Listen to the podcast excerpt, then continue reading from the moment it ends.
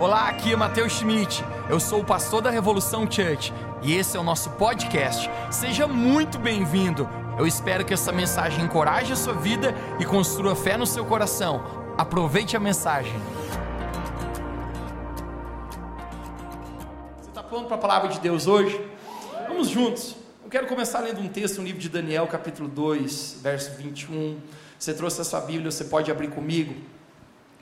Daniel capítulo 2, verso 21, diz assim: Ele é quem muda os tempos e as estações. Vamos repetir juntos nessa noite, diga Ele é quem muda os tempos e as estações.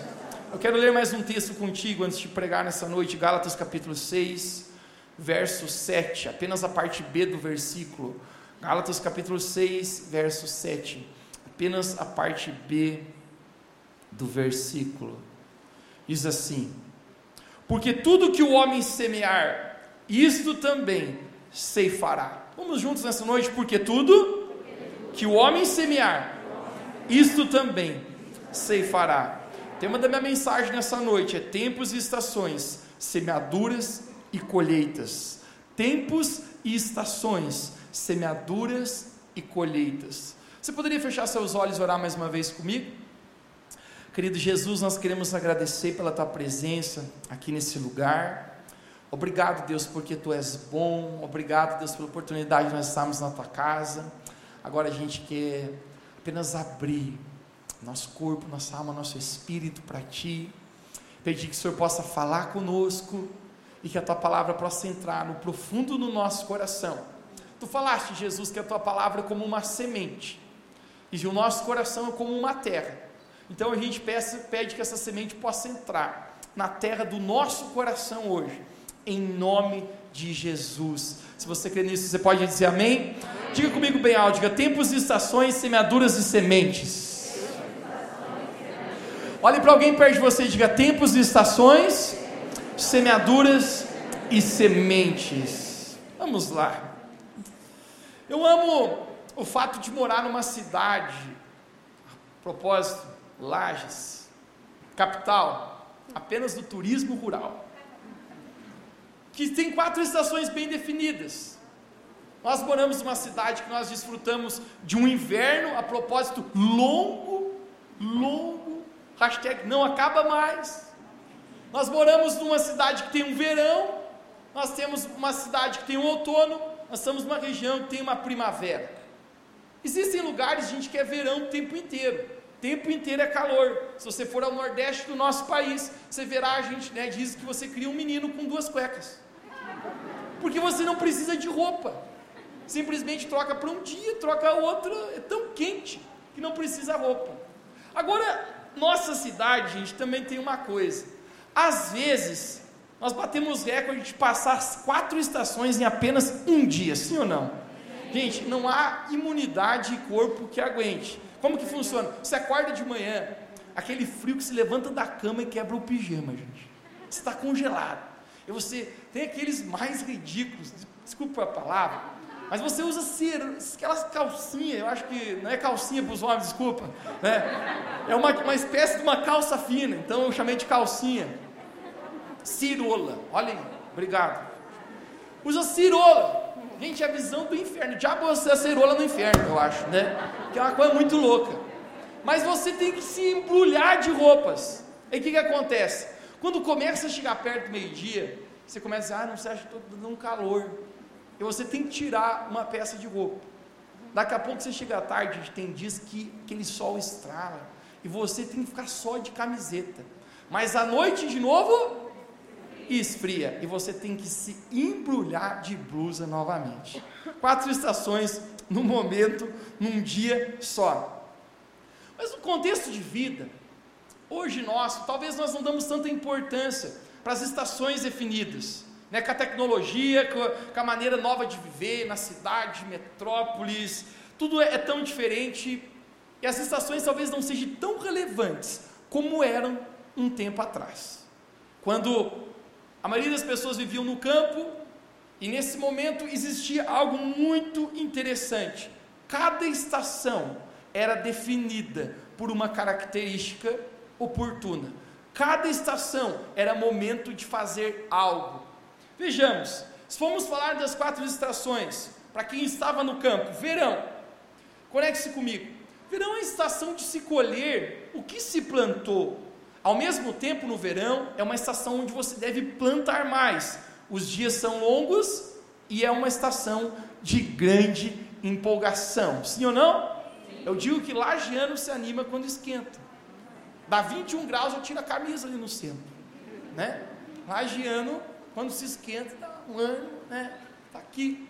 Porque é uma estação de empolgação. Vejamos, uma outra estação, é o outono. É quando os dias começam a ficar um pouco mais curtos, pode-se sentir aquele arzinho frio no ar. E nessa estação, as folhas das árvores, elas começam a cair, mas é uma estação que ainda pode se plantar.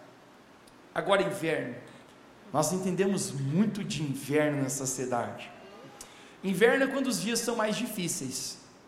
O frio é intenso, a noite vem logo e tem pouco tempo de duração da luz do dia.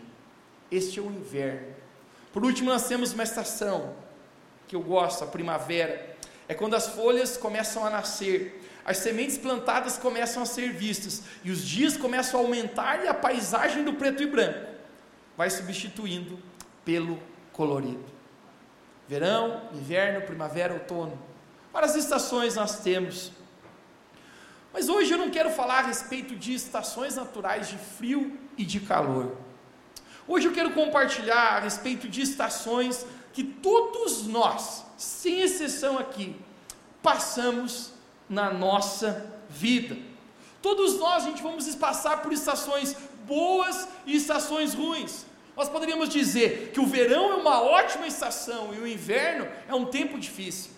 Estações que todos nós passamos. Eu quero dizer para você: se hoje você está aqui e você está numa boa fase, aproveite porque essa fase, essa estação não dura para sempre.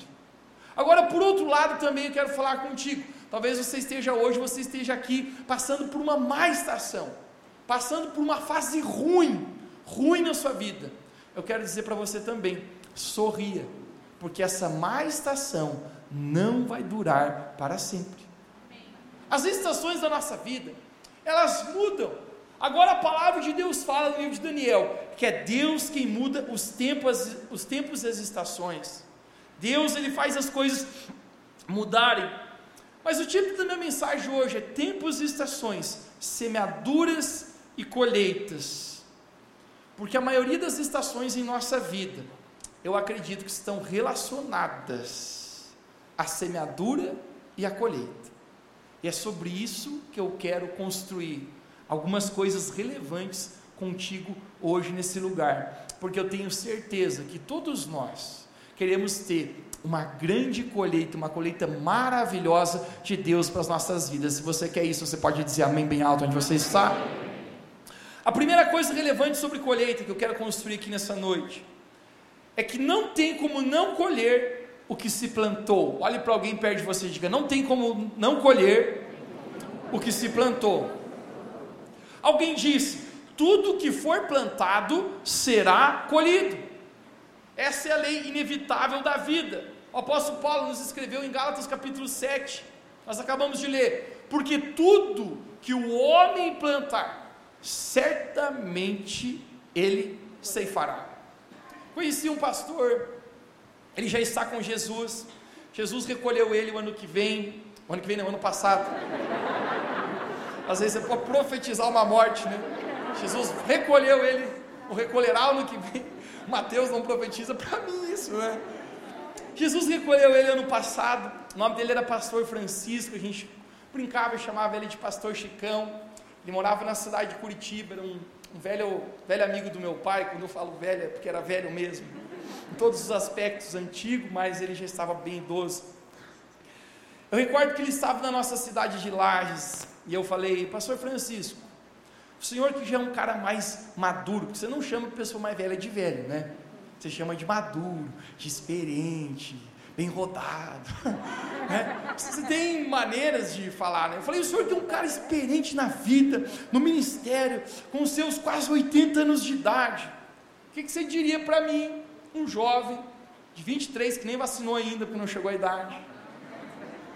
O que, que você diria para mim? Eu falei para ele.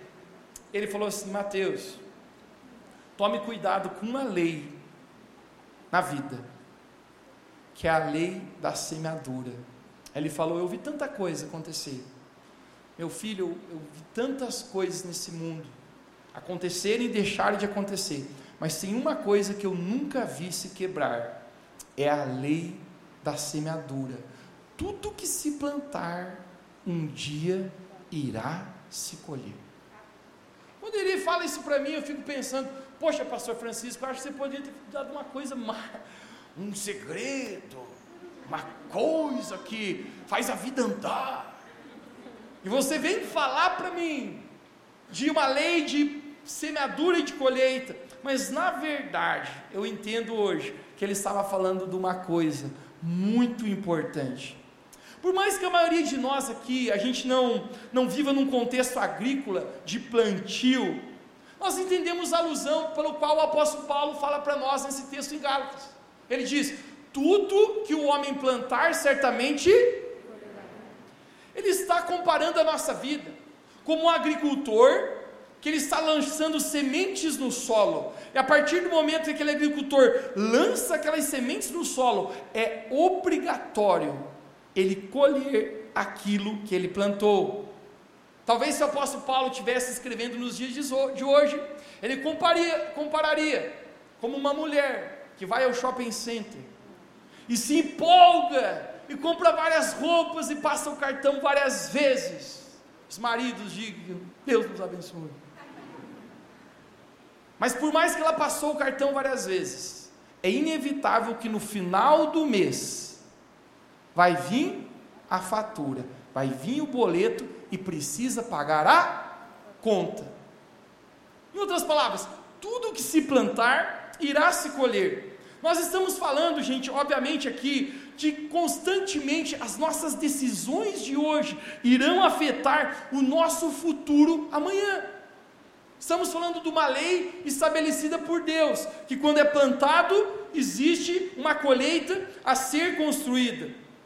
Uma grande mentira que muitos acreditam nesse mundo é que elas ficarão imunes à sua semeadura. Elas acham que eu posso plantar do jeito que eu quero, eu posso fazer o que eu quero, e mesmo assim não colher o que eu quero.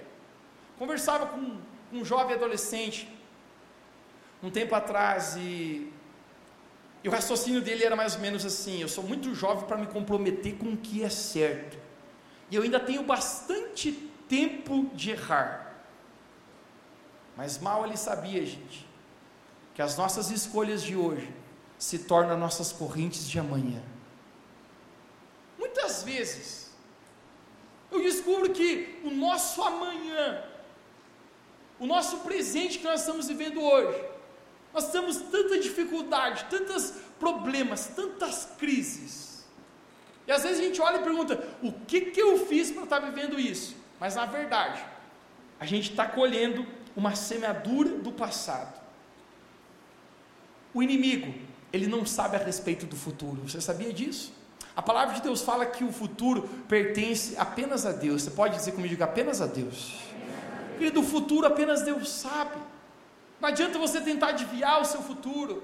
Não adianta você ir numa mulher e acreditar que ela vai ler a sua mão e ela dirá o que, o que é. Isso é uma mentira. Apenas Deus, Ele conhece o nosso futuro, a nossa sorte.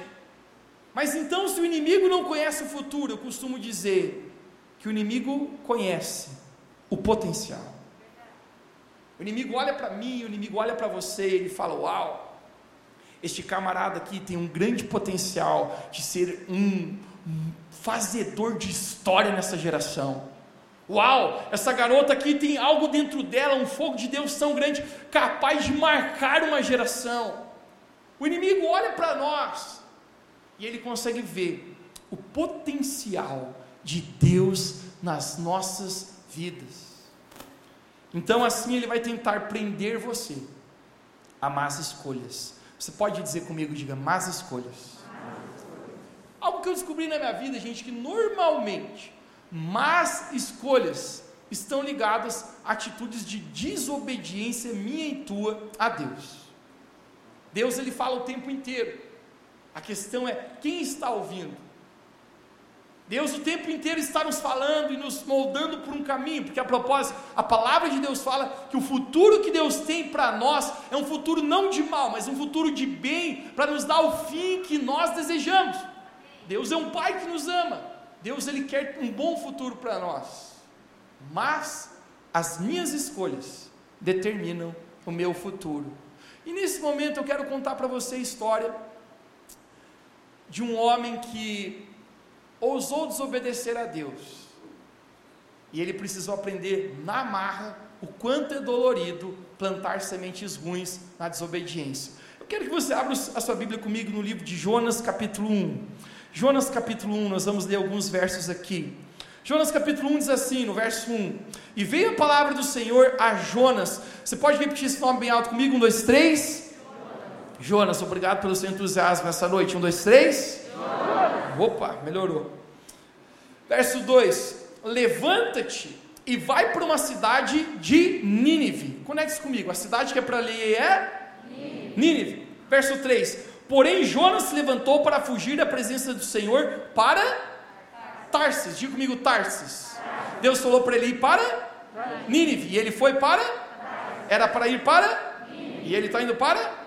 Era para ele. Estou brincando. Ele também. Deus, testa a nossa paciência. Vamos continuar aqui. E descendo a Jope, achou um navio que ia para Tarsis. Então ele precisa ir numa cidade chamada Jope, porque ele precisa ir no porto e pegar um navio. Pagou, pois, a sua passagem, diga comigo, pagou, pois, a sua passagem, comprou o ticket, fez o Pix e pagou. E desceu para dentro dele para ir com eles para Tarsis, para longe da presença do Senhor. Verso 4, vamos lá. Mas o Senhor mandou ao mar um grande vento e fez no mar uma forte tempestade, e o navio estava a ponto de quebrar-se. Verso 5. Então temeram os marinheiros e clamavam cada um ao seu Deus, e lançaram no mar as cargas que estavam no navio para aliviar o, aliviar o peso. Jonas, porém, desceu ao porão do navio. Olhe para alguém perto de você e diga: nunca desça ao porão do navio. E tendo se deitado, dormia um sono profundo. Vamos pular lá para o verso 15. E levantaram a Jonas e lançaram-o ao mar, e cessou no mesmo momento o mar a sua fúria. Temeram, pois, os homens ao Senhor com grande temor, e ofereceram sacrifícios ao Senhor e fizeram votos. Preparou, pois, o Senhor um grande peixe, que o tragou a Jonas, e esteve Jonas três dias e três noites na barriga do grande peixe. Olha para mim aqui, me dá de presente tua atenção novamente. Aqui nós vemos a história de um homem que ousou a desobedecer a Deus. Deus falou para ele para Nínive ele gostaria de ir para Tarsis. Talvez se fosse hoje aqui, Deus falaria: você vai para Bucan. E o outro diz: não, eu gosto do Cerrito. Né? Só cidade legal aí, alto astral. Né? O negócio, você chega na cidade, tem luzes na cidade, né? tem tudo para fazer. Né? Cerrito mesmo, né? Só tem mosquito. Estou brincando, gente. Né? Tem alguém da Cerrito, seja bem-vindo. Sabe se você está aqui. Não acreditaram no meu bem-vindo, né? Hoje no Café de Boas-Vindas tinha gente de Ponte Alta, gente de Correia Pinto. Breve a Revo chega lá com uma igreja lá também, nessas cidades. Estamos empolgados por pessoas de toda essa região, gente tem vindo nos visitar aqui. Mas volte aqui, Jonas. Jonas está desobedecendo a Deus, ele está tomando uma escolha. Escolhas de hoje são prisões amanhã. Quem está conectado comigo? Jonas está dizendo: Eu vou fazer do meu jeito, eu quero fazer o que eu quero fazer, por mais que Deus me falou que eu deveria fazer outra coisa. Então Jonas ele vai, entra no barco, e quando ele chega no meio do barco, a Bíblia declara que uma grande tempestade vem sobre eles. Todo mundo que está no barco, gente, não é marinheiro de primeira viagem. Eu quero que você imagine a cena comigo agora. O capitão do navio, pensando, ih rapaz, nós vamos afundar. O negócio estava tão feio que o capitão do navio ele tem uma, uma ideia. Ele pensa assim: eu vou jogar a carga no mar. O que que, o que, que é o enredo, querido? Se ele joga a carga do mar, ele alivia, obviamente, o peso e a chance de minimizar o, o, o, que, tá, o que já está drástico ali, pode tentar acontecer. Não vira afundar. Ele joga toda a carga, eu fico pensando o que, que tem naquela carga. Talvez coisas valorosas, talvez coisas que valiam muito dinheiro, talvez coisas que era a razão por qual ele estava fazendo aquela viagem, estava naquela carga. Aquele capitão põe toda aquela carga no mar. E a Bíblia fala que continua a grande tempestade. Até o momento que eles olham e falam: tem alguma coisa errada. Nunca aconteceu uma tempestade dessa. Alguém aqui nesse navio certamente está desobedecendo a Deus. Certamente alguém aqui está fazendo alguma coisa errada. O capitão desse navio, gente, quando ele tem essa, essa, essa visão, o que está acontecendo com ele? Ele está tendo uma palavra chamada discernimento. Você pode repetir essa palavra comigo? Um, dois, três? Discernimento. Mateus, o que, que significa discernimento? É a capacidade de eu olhar ao meu redor, de olhar para a minha própria vida, olhar para o barco e ver, tem alguma coisa errada. Essa tempestade não é normal. Isso aqui não é comum. Nunca aconteceu isso.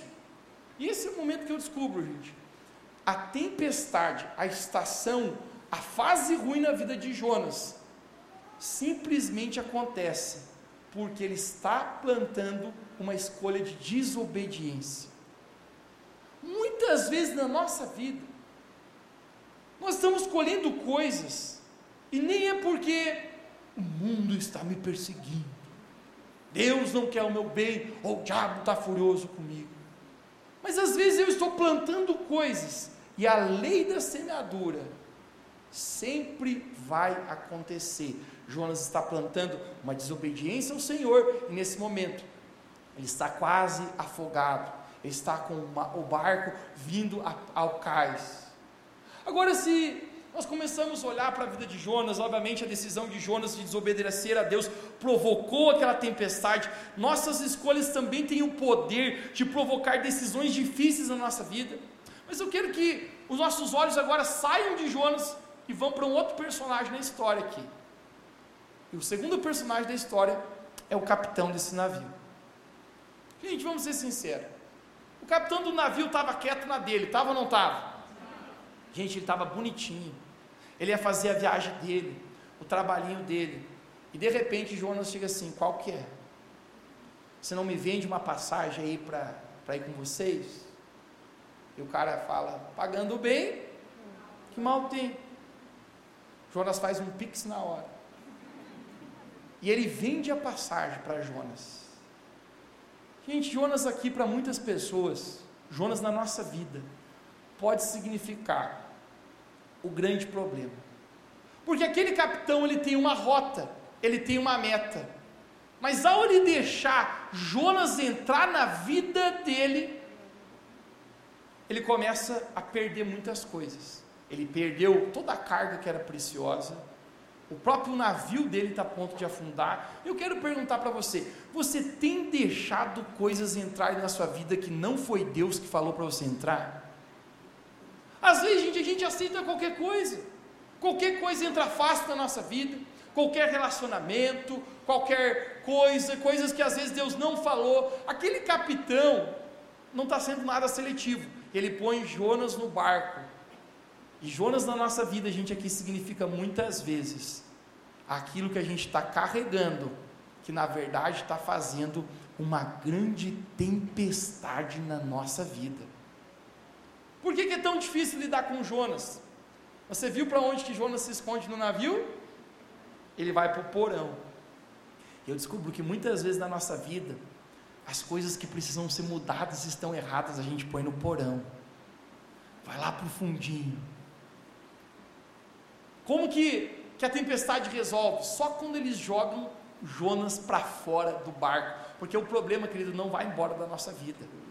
Aquilo que eu e você às vezes estamos com aquelas escolhas erradas. Eu e você precisamos jogar fora as escolhas erradas. Precisamos. Tem gente, pessoal, perdendo casamento, perdendo emprego, perdendo coisas preciosas, sonhos de Deus, porque decidiram levar Jonas consigo. Tudo que se planta é impossível não se colher.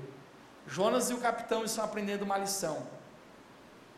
Eu não posso desobedecer a Deus, eu não posso tomar essa escolha e ainda assim, e ainda assim, conseguir me dar bem com isso. Tudo que eu plantar, eu vou colher. Se da mesma maneira que eu acabei de falar para você, não tem como não colher o que se plantou, eu diria para você aqui também nessa, nessa noite, não tem como colher o que não plantou. Você pode dizer para alguém perto de você, diga, não tem por outro lado, como colher que não plantou. Alguém disse, pior do que colher algo ruim é não ter o que colher porque não plantou nada. Gente, alguns querem colher sem ter plantado nada. Sem ter plantado nada. Jeremias capítulo 8, 20 fala para nós: passou a colheita, findou o verão e nós não estamos salvos. Conecte-se comigo agora aqui. Uau! Isso aqui é um, é um, é um verso que parece até um, uma cena de terror. Eu imagino ele dentro de uma casa chovendo, no escuro, sem energia elétrica. Ele está dizendo: o verão passou, a estação de colher passou e nós não estamos salvos. Obviamente, quando a gente chega nesse verso novamente, nós voltamos ao contexto de plantio no tempo agrícola, e é preciso a gente, a gente lembrar que não é porque você plantou uma vez na sua vida que você pode parar de plantar. Faz sentido para você? O verão é uma estação boa de colher, mas o verão também é uma estação de plantar. Quando o profeta Jeremias ele está falando, findou o verão e nós não estamos salvos, sabe o que ele está dizendo? A gente não plantou o que deveria ter plantado na estação anterior e agora provavelmente a próxima estação pode estar comprometida pela nossa falta de plantio. Esse é o momento que eu pergunto para você: o que, que você tem plantado na sua vida? Você tem plantado? Às vezes nós queremos viver, gente, o extraordinário de Deus. A gente quer viver coisas incríveis. A gente diz: a minha vida é para ser a vida cinco estrelas. Eu quero viver tudo que Deus tem para mim. Eu quero avançar. Eu quero romper. E eu descobri, gente, até cristãos, pessoas de Deus que oram, que leem a Bíblia, pessoas que são devotadas ao Senhor, mas que não plantam sementes que deveriam plantar. Proatividade em plantar começa hoje. Talvez você diria, Mateus, eu não sinto que eu estou sendo amado na minha vida, eu não sinto que eu, tô, que eu sou amado. Eu diria para você, você tem plantado, semeado amor na vida de outras pessoas? Contei isso de manhã e há três semanas atrás, quando eu fiz aniversário, eu estava no GPS dos idosos e eu falei para elas, falei para eles, domingo é meu aniversário. E elas falaram: se é teu aniversário domingo, então a gente quer ir na igreja. Já fazia um ano e meio que o GPS dos idosos não pisava aqui na igreja por conta da pandemia. Todo mundo já tem para lá de 80, se levantar a mão no louvor, Deus puxa. Até aconselhei, gente, por favor, canta, canta mesmo, mas quando levantar a mão para adorar Jesus, levanta só aqui, ó. Só aqui, ó, né, para enganar, né? Mas elas falam, Mateus, a gente vai do mesmo jeito, porque é o teu aniversário me senti amado com aquilo, mas depois eu estava parando para pensar. Ninguém é amado que não plantou amor antes, faz sentido para você? Às vezes nós estamos, ah, eu não, eu não acho que eu estou sendo amado, ah, eu não acho que, que as pessoas estão se importando comigo. A pergunta é: eu tenho me importado com outros? Eu tenho amado a outros? Tem pessoas que pensam, eu não sinto que eu sou abençoado. Eu não sinto que a bênção de Deus está sobre a minha vida, que Deus me abençoa. Parece que Deus abençoa a pessoa do lado, abençoa do outro, prospera o outro, não parece que é comigo.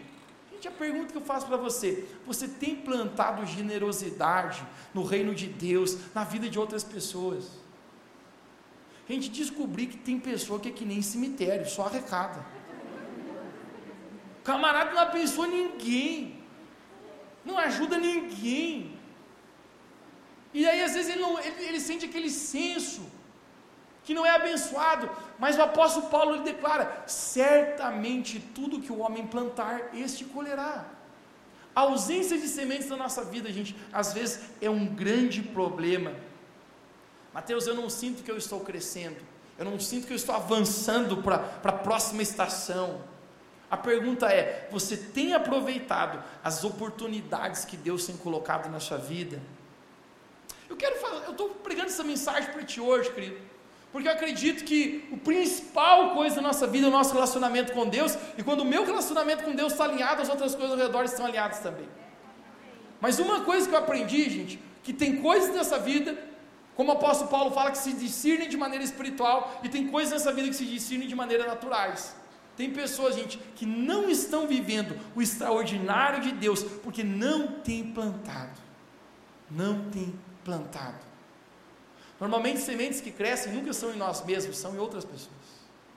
Normalmente, sementes que Deus aprova são, são frutos que Deus gera quando nós olhamos para outras pessoas.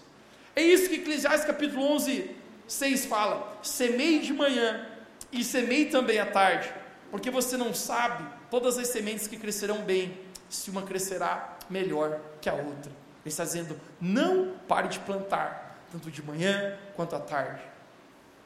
Alguns dizem, interessante isso que eu vou falar para você agora, que a nossa vida hoje é o resultado dos últimos cinco anos que nós temos plantado. Alguns dizem que o que nós estamos vivendo hoje, em 2021, é o resultado do que nós estávamos plantando cinco anos atrás, em 2016. Então, o seu futuro em 2021 é o que você plantou cinco anos atrás. Daqui a cinco anos, 2026, você vai colher aquilo que você está plantando hoje em 2021. Sobre boa colheita. Alguém aqui na sua vida quer ter uma boa colheita? Oportunidades, gente. As oportunidades da nossa vida nem sempre são óbvias. Às vezes, a gente está espalhando sementes no solo Existem algumas oportunidades que você está lançando. Eu não sei se isso é o, o, o instrumento certo para espalhar sementes. Mas foi o que eu achei na Revo House hoje, então eu peguei isso aqui porque eu achei que ficaria interessante, pelo menos na foto. Mas às vezes nós estamos espalhando sementes no solo. Você tem jogado sementes, você está espalhando elas. Nem sempre é óbvio o que pode acontecer através de, de uma semente? Eu me lembro quando, essa, quando a nossa igreja, literalmente, ela, no bom sentido da palavra, eu poderia dizer que ela explodiu na nossa cidade. Nós reuníamos 80 pessoas, 100 pessoas, anunciamos que mudaria de lugar e, e apenas em sete dias, a igreja mais que cresceu quatro vezes o tamanho dela mais de 700 e poucas pessoas. De uma semana, várias revistas me ligaram aqui, tinha uma, uma revista da toda a Serra Catarinense para me entrevistar, e a mulher perguntou algo para mim, Mateus, era óbvio isso que ia acontecer? Você planejou isso? Eu falei para ela, até agora não tem nem noção do que está acontecendo. Mas eu recordo a data que Deus havia falado para mim apenas plantar sementes no bairro pobre. E era para mim espalhar aquele amor. Era para mim ajudar com cestas básicas as pessoas carentes. Era para mim orar por aqueles enfermos. Era para mim abraçar idosos que não tinha pessoas para abraçar. A gente reunia, eu fiquei espalhando sementes. Sementes e oportunidades da nossa vida nem sempre são óbvias.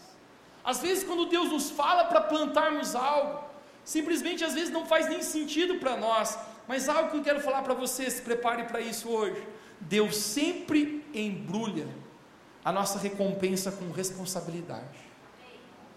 Aquilo que Deus colocou na minha e na sua mão hoje, a responsabilidade, por mais que às vezes pareça pequena, sempre a nossa recompensa está embrulhada com responsabilidade.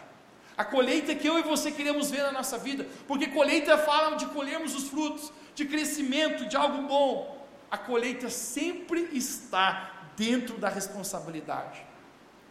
Davi nunca sabia que o dia da vida dele, o dia da promoção da vida dele, seria o dia que ele iria matar o gigante Golias. Você sabe o que, que Davi estava fazendo quando ele vai matar o Golias? Davi estava apenas cumprindo a sua responsabilidade, ele estava levando comida para os seus irmãos na guerra. Essa era a responsabilidade de Davi. Uau, que coisa mais chata! Levar a cestinha da Mônica com sanduíche de queijo e presunto e todinho para os meus irmãos na guerra. Eu nem sequer sou um guerreiro.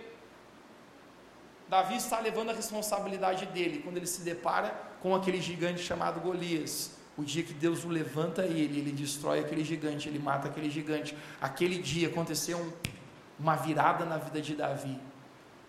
O dia da virada da vida de Davi era um dia tão comum quanto a rotina da sua responsabilidade, porque na minha e na sua vida, Deus sempre embrulha a recompensa da colheita nas responsabilidades. Esse é o momento que eu e você estamos, às vezes, vivendo, e a gente às vezes pensa: isso que eu estou fazendo é pouco, isso que eu estou fazendo é quase nada, eu estou trabalhando aqui, eu não estou vendo recompensas. Eu quero falar para você: você não pode deixar de plantar, porque dentro da oportunidade que Deus tem para você, dentro dessa responsabilidade existe uma oportunidade, dentro da oportunidade existe a recompensa. Não pare de plantar sementes. Toque alguém perto de você e diga: não pare de plantar sementes. Se ao mesmo tempo que eu estou falando isso para você, uma terceira coisa óbvia é que não tem como colher diferente do que se plantou. Conecte isso comigo agora. Não tem como eu colher algo diferente do que eu plantei. Algum tempo atrás alguém falava para mim assim: Mateus, a minha vida não está nada legal. Mateus, eu, eu. Que fase ruim. E sempre é assim sempre essa dificuldade na minha vida, sempre essa luta. Parece que a vida dos outros é boa e a minha vida é sempre essa luta. Gente, eu, eu, eu falei uma frase filosófica para essa pessoa, mas eu falei algo. A vida é como um eco. Se você não está gostando do que você está ouvindo, você tem que mudar aquilo que você está gritando. E às vezes, gente, nós estamos com uma mesma atitude, plantando as mesmas coisas. Mateus, já é o terceiro relacionamento que eu entro e sempre dá errado. Talvez, gente, você esteja escolhendo da maneira errada. Talvez você precise mudar o seu padrão. Porque é inevitável, não existe como colher diferente do que se plantou. Vou falar algo profundo agora. Sabe qual é normalmente o momento que a gente consegue olhar o que a gente está plantando, porque às vezes a gente não consegue esse discernimento.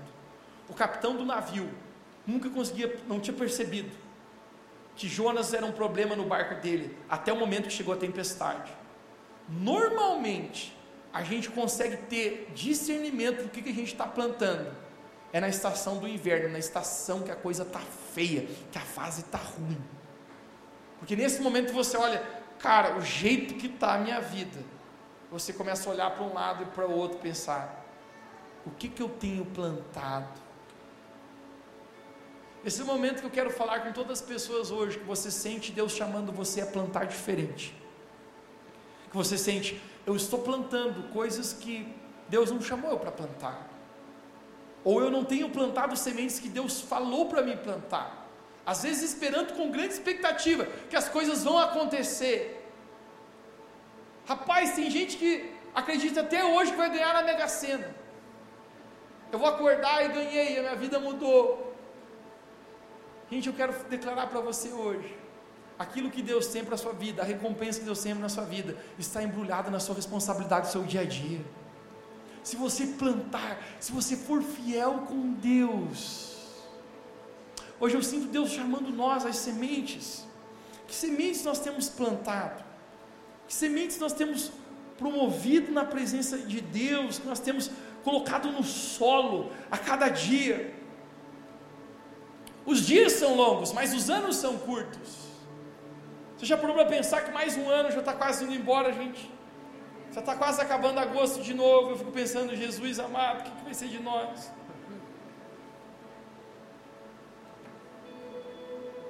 Os dias são longos, mas os anos são muito curtos. Sementes, gente, precisam ser plantadas. Mas ao mesmo tempo, se eu estou falando com pessoas hoje aqui que você sente que no seu coração você precisa mudar sementes, você precisa mudar o seu plantio. Eu já me peguei também sentindo algo diferente na minha vida, e essa é a reta final da minha mensagem.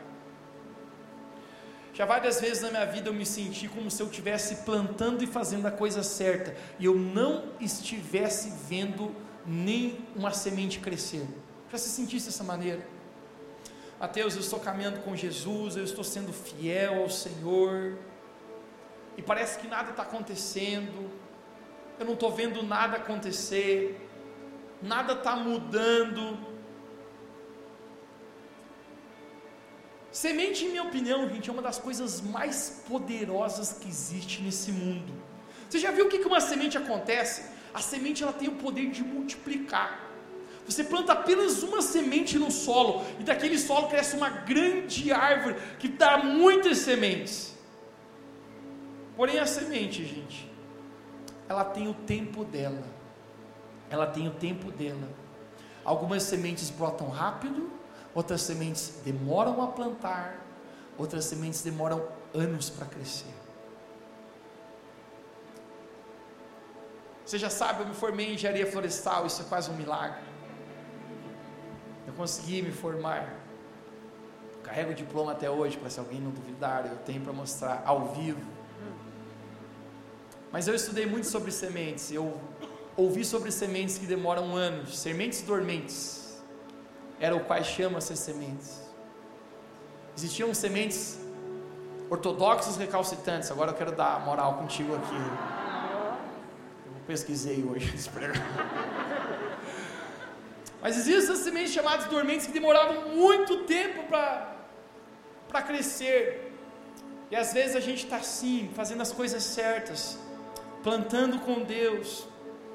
Deus, eu estou te buscando, eu estou lendo a minha Bíblia todos os dias, então eu estou indo na igreja, então eu estou, eu estou fazendo o que o Senhor me chamou para fazer, eu estou acreditando no meu casamento, eu não estou sendo grosseira com meu marido quando ele é grosseiro comigo, eu não, eu, eu, eu não estou é, revidando da maneira errada que eu poderia revidar, mas eu estou plantando boas sementes e eu não estou vendo os frutos crescerem eu estou sendo fiel na minha área financeira, e eu ainda estou nesse trabalho, ainda que, sinceramente, é, é um filme de terror só de pensar de ir para lá. Mas eu ainda estou sendo fiel e plantando sementes, por que, que eu não estou vendo nada acontecer? A palavra de Deus nos fala que nós devemos permanecer plantando porque no devido tempo nós vamos colher se não desfalecermos. Já muitas estações da minha vida, irmãos, eu quero terminar falando isso aqui para ti hoje. Eu me sentia como nada que, se, que eu estava fazendo tivesse dando resultado. Já se sentisse assim? Como um peixe fora da água. Nada do que eu estou fazendo parece que era o que eu gostaria. As oportunidades nem sempre são óbvias na nossa vida. Coisas que eu olhava para mim mesmo e falava, Deus, por, por, pelos céus, eu não nasci para fazer isso. Eu estava na faculdade, uma professora olhou para mim e falou assim: Rapaz, o que, que você está fazendo aqui na sala? Eu falei: Não fiz nada de errado. Ela falou: Você não vai ser um engenheiro florestal. Eu falei: Me perdoe. O que, que eu fiz? Ela falou: Você vai ser ou um cantor ou um pastor, mas não um engenheiro. Mas Deus havia falado para mim através da boca do meu pai, por livre e espontânea obrigação: Você vai se formar, moleque, e não tem negócio. Tá bom, Deus? Então, toda segunda de manhã, naquela sala gelada, eu continuava plantando sementes, enquanto todo mundo estava extasiado com, a, com os solos, eu estava pensando: o que que isso tem a ver comigo? plantando sementes. Quando Deus falou meu coração a respeito desse projeto social chamado Revolução do Amor, que hoje é a nossa igreja Revo Church, cara, foi mais de sete ou oito, talvez até nove anos dá fazendo isso. Várias vezes eu olhava e eu pensava, Deus, acho que não tem mais sentido continuar plantando essas sementes aqui. Não tem mais sentido ficar espalhando sementes, eu nem estou vendo nada acontecer. Quantos dias eu recordo que eu escrevia num diário a maneira como eu estava me sentindo. Hashtag Mateus Emo.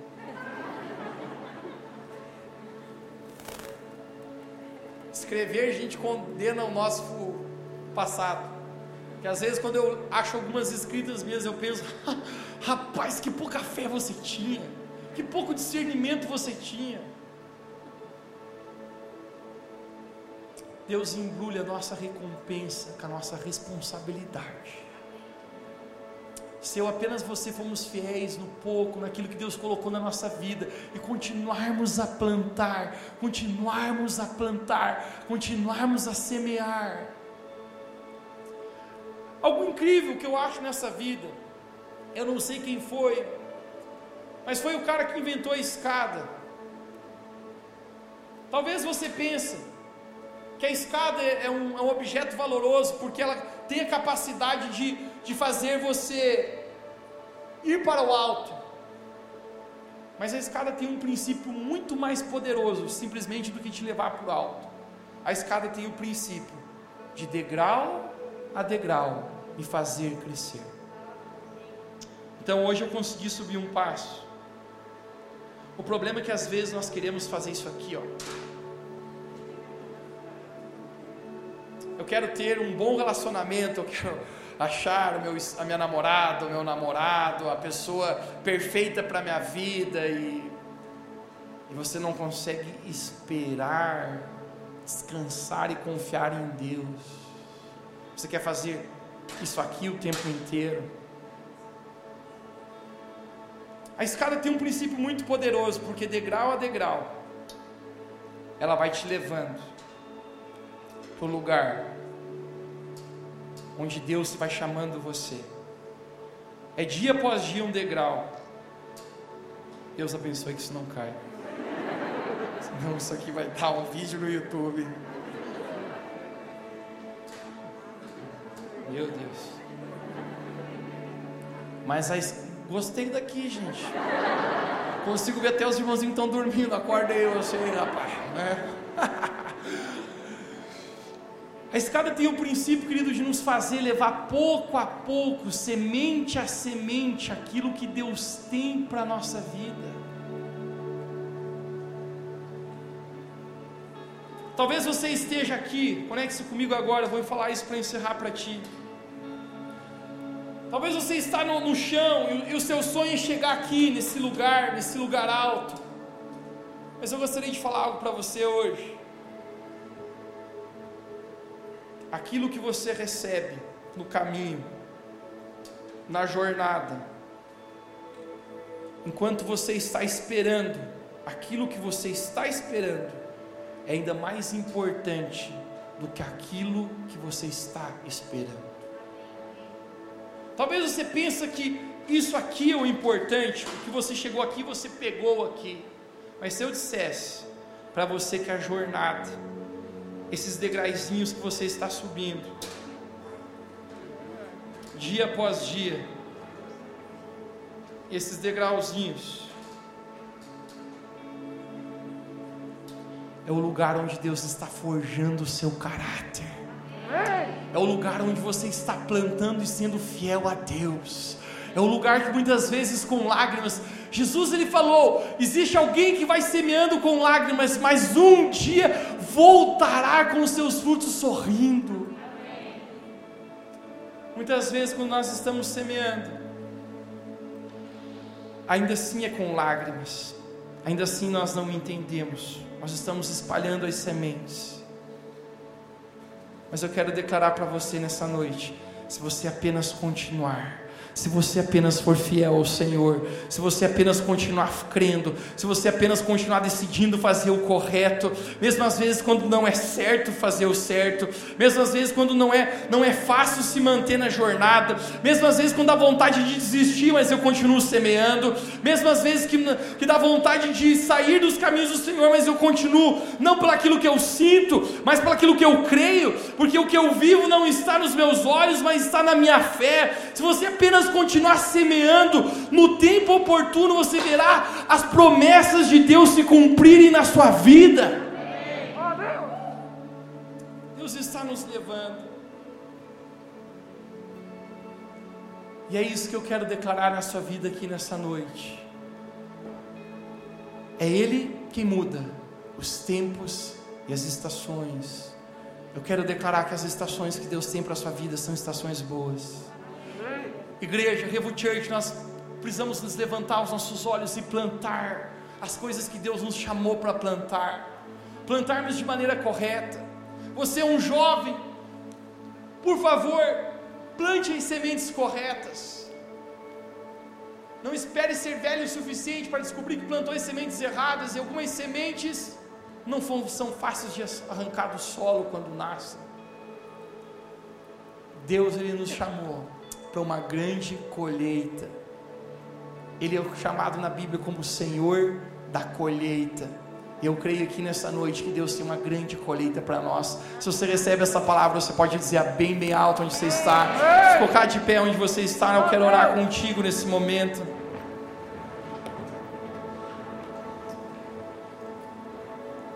Feche seus olhos nesse instante. Queremos te agradecer, Deus. Porque o Senhor está aqui nesse momento e podemos sentir a tua presença. Obrigado, Deus, porque tu és um bom Pai. Pai, sentimos hoje o Senhor nos chamando, aquilo que o Senhor tem para nós. Nós queremos plantar, Deus, aquilo que o Senhor nos chama para plantar. Abre os nossos olhos e nos dá discernimento hoje, Pai. Nos dá discernimento, assim como o capitão do navio abriu os olhos e pensou: eu coloquei Jonas, eu coloquei alguém no meu barco que eu nunca fui chamado para colocar. Eu coloquei essas atitudes, essas escolhas, essas decisões, e isso está causando uma tempestade, isso está causando uma má estação na minha vida. Jesus, eu oro por coragem no coração de cada um hoje para jogar Jonas para fora do barco. Para deixar Jonas para fora. Para que a gente possa apenas viver aquilo que o Senhor tem para nós, seus grandes sonhos, seus grandes propósitos para a nossa vida. Essa é a nossa oração hoje.